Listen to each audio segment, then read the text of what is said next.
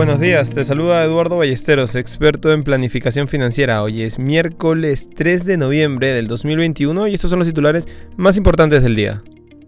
En el plano local, el presidente del Perú, Pedro Castillo, aceptó en la noche del martes la renuncia del ministro del Interior, Luis Barranzuela, aunque esto no evitó que en el mercado local tengamos un cierre ligeramente negativo.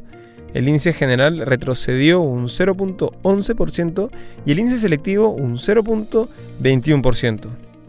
Dentro del plano internacional, los futuros de los índices bursátiles estadounidenses se esforzaron por ganar terreno el miércoles, a la espera de los resultados de la reunión del Comité Federal de Mercado Abierto y tras otra jornada récord en Wall Street. Las acciones europeas alcanzaron nuevos máximos históricos, ya que la reciente racha de resultados empresariales positivos y la recuperación de los precios de los metales contribuyeron a limitar las pérdidas derivadas de la caída de los valores petroleros. La mayoría de los mercados asiáticos terminaron a la baja, mientras que se espera que la Reserva Federal detalle sus planes para poner fin a sus compras de bonos de la era de la pandemia a mediados de 2022 mientras que los responsables políticos cambian su enfoque hacia qué hacer, si es que hay algo que hacer, con respecto a un aumento de la inflación que está durando más de lo previsto.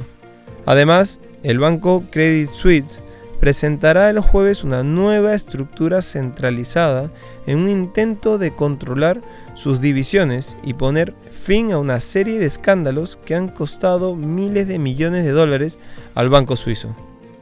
Por otro lado, te cuento que la codirectora de la editorial de videojuegos Activision, Jer O'Neill, decidió el martes renunciar a su cargo dando todo el control a Mike Ibarra, y la compañía aplazó el lanzamiento de dos títulos muy esperados, haciendo caer sus acciones.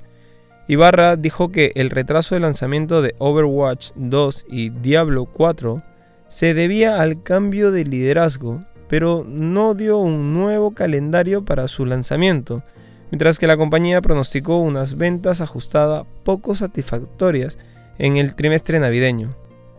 El total de usuarios activos mensuales de Activision en el tercer trimestre se mantuvo sin cambios en 390 millones de personas, lo que indica signos de ralentización de la demanda de juegos.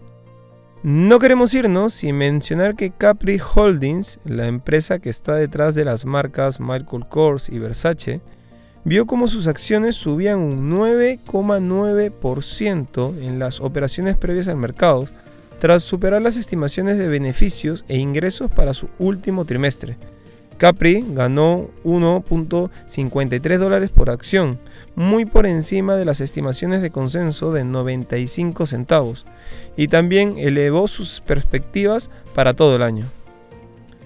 Inversiones al día llega gracias a New Row, la forma más inteligente de invertir en el extranjero. Contáctanos. Este es un espacio producido por Mindtech. Te deseamos un feliz miércoles.